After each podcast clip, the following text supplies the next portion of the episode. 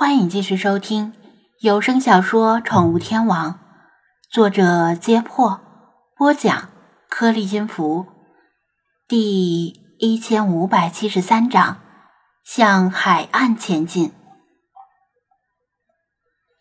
据法推所言，那个人类聚焦点依丘陵而建，离海岸不远，只有一条简易公路通向那里。如果想开车去那里，肯定会在路上被拦下来。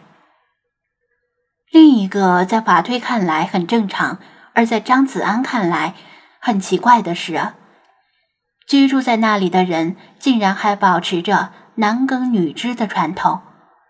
如果忽略掉那些全副武装的保安人员和很少见的科技设备，简直像是千百年前的田园时代。法推有时候跑到那里较近的地方，站到高处，可以远眺到男人们在田间辛苦的劳作，而女人则忙碌的饲养着各种家禽和家畜，携带武器的保安牵着狗在外围巡逻。有人试图逃跑吗？张子安问道。法推摇头。至少我没有看到那些劳作的男男女女，神情都是麻木而呆滞，几乎看不到他们笑，就像是一个个会动的稻草人。有电网，不是铁丝网，阻止他们逃跑吗？他话一出口，就想到法推不一定知道电网是什么东西。就换了一种更浅显的说法。没有，在我看来，他们如果想跑，仅靠那几个监工是无法阻拦的。他答道。如此说来，只有那些被洗脑很深的信徒才会被放出来干活，而信仰不坚定者或者新来的不会轻易被放出来。另外。瓦堆还曾经看到过有船靠岸，可以推测避风的地方还有一个小码头，把无法自己生产的日常用品送过来。至于为什么不走公路，只能推测走海运更方便，也更隐蔽。从旧金山码头驾驶一艘私人游艇出港，神不知鬼不觉就能够抵达这里。法堆对情况的了解也只有这些。由于无法接近，他也不知道更多的事儿。张子安和精灵们略加商量，决定请法推引路，带领大家过去。其实现在也没什么选择，都已经走到这里了，半途而废不是他们的风格。法推仰头一声长嚎，近在咫尺，听到这声狼嚎。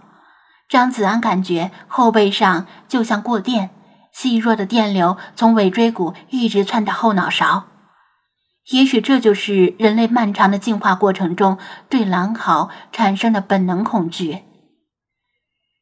正在嬉闹的群狼听到嚎叫，立刻集合到法推身边。这种天生的行动力和纪律性，不是流浪狗能够比的，因为狗。被人驯化之后，群居的倾向性有所下降，也变得更加自由散漫。马堆低吼几声，群狼很有默契的分散。作为开路先锋，呈扇形进入西北方的树林，那么多的狼，搜索效率和警戒范围可比飞马斯自己强多了。精灵们也乐得清闲。张子安回去取来背包，陆群谨慎地跟在后面。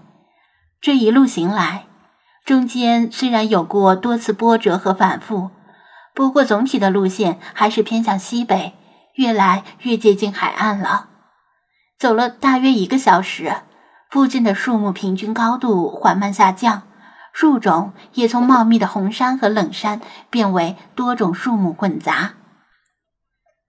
比如茅山榉、雪松、橡树、柏树、枫树、黑核桃树等等。理查德在地上跳来跳去，寻找掉落的橡树和核桃。不过现在还没到果实成熟的季节，这些都还不能吃。中午的时候，他们遇到了一条小河，流量和宽度都比以往遇到的小溪更大，深度起码没过成年人的腰。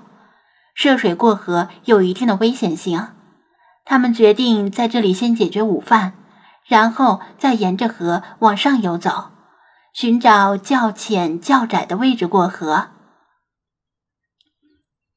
就在张子安琢磨着狼群打算吃什么当午饭的时候，那条年轻公狼兴冲冲地叼着一只奇怪的猎物回来了，像是一只超大号的耗子。他跑到法推面前，像献宝一样把猎物放下来。虽然他肚子也饿了。但头狼理应先享用食物，这是狼群的规矩。这是什么？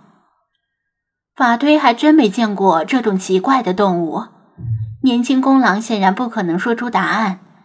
张子安已经认出来，回答道：“这是一只河狸鼠。”河狸鼠。法推疑惑的闻了闻。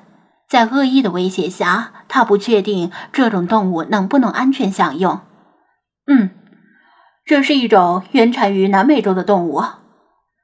他感觉他不一定知道南美洲在哪里，又补充道：“就是很远很远的南方，很远的南方。”法推想了想。也就是说，这种动物的家不在这里。是的，你们可以放心食用，因为河狸鼠在这里算是外来入侵物种，繁殖能力惊人。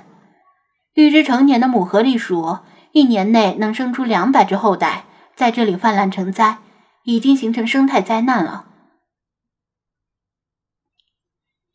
他捡起细树枝，撬开这只被咬死的河狸鼠的嘴。露出它那又长又尖的大板牙，说道：“跟其他啮齿动物一样，河狸鼠的门牙会无限生长，所以它们总要啃食东西来磨牙。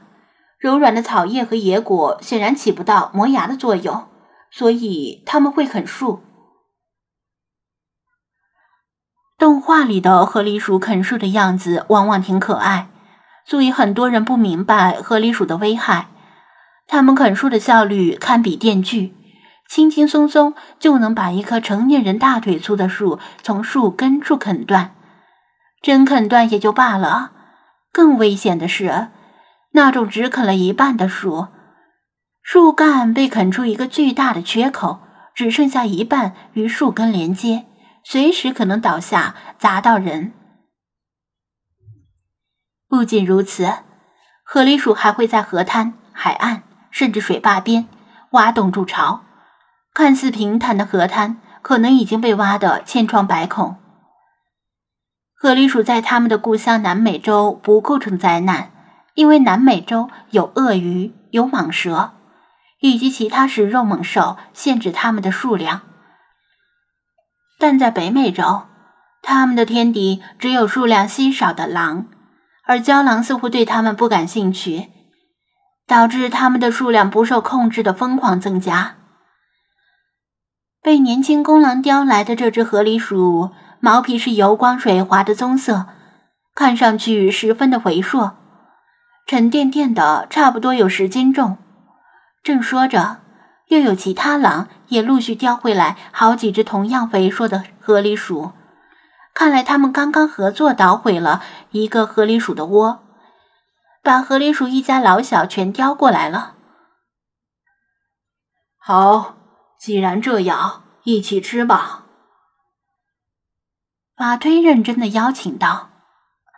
呃，张子安正在推辞，转头却看见菲娜他们，似乎对这种肥硕的啮齿类动物很有兴趣的样子，只好硬着头皮答应下来。